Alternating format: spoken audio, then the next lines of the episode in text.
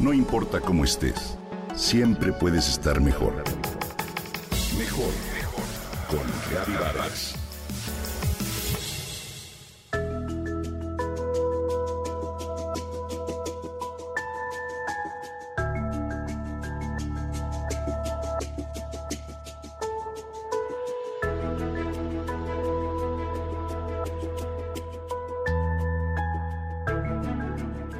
Ángela tuvo una abuela que le hacía su ropa.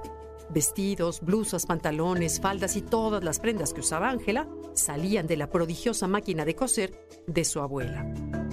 Como todas las niñas de su tiempo, la abuela de Ángela había aprendido desde pequeña a coser, a bordar, a surcir y a hacer ojales. Demostró tener talento y ya adulta y con hijos, se dedicó a realizar y a reparar la ropa de toda la familia. Su esposo, sus hermanas, sus hijos, sus sobrinos y sus nietos disfrutaron de las prendas que cosía la abuela. Ángela le pasaba dibujos, ilustraciones, recortes de revistas y la abuela se esmeraba en copiar y mejorar los modelos que su nieta deseaba. Cada prenda era una joya para la jovencita que se sentía orgullosa y las cuidaba para hacerlas durar muchos años. Ángela recuerda cómo su mamá conservaba los vestidos cortos que la abuela le había cosido en los años 60 y cómo, con unos cuantos arreglitos, los convirtió en hermosos blusones cuando pasó de moda la minifalda. Cada miembro de la familia portaba con orgullo alguna prenda fabricada por la abuela y todos iban haciendo sus peticiones año con año. Ángela admiró y quiso muchísimo a su abuela. El sonido ronco de su máquina de coser ha quedado entre sus recuerdos más entrañables. Al igual que la imagen de la abuela con la cinta métrica colgada al cuello, la solapa de la blusa prendida de alfileres y un lapicito en la oreja con el que anotaba las medidas. Después de que la abuela murió, la familia cambió por completo su relación con la ropa. Comenzaron a adquirirle en los grandes almacenes y poco a poco perdieron esa mística tan particular que habían tenido al vestirse con atuendos especialmente diseñados para ellos con amor y paciencia. Ángela reflexionaba sobre esto hace unos días cuando vio, junto con su hija, el documental The True Cost, el verdadero costo del cineasta norteamericano Andrew Morgan. Es una película de 2015 en la que se denuncian los efectos nocivos de la industria del vestido, basada en el consumo desmedido e inconsciente de prendas de moda de bajo precio.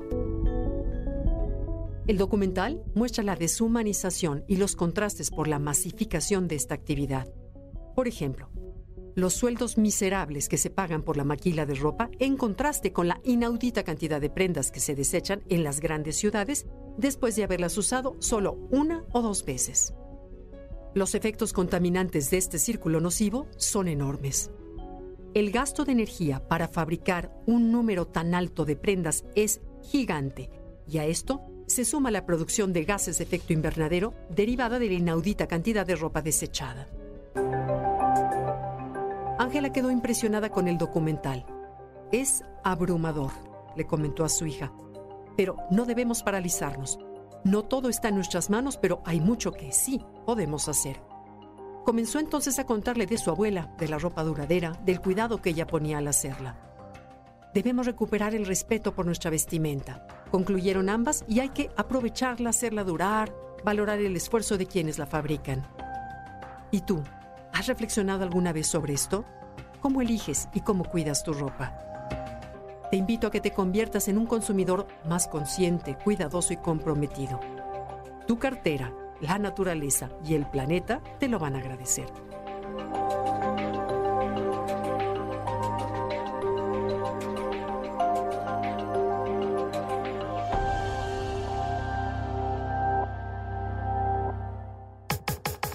Comenta y comparte a través de Twitter. No importa cómo estés, siempre puedes estar mejor. Mejor, mejor, mejor. Con Gaby Vargas.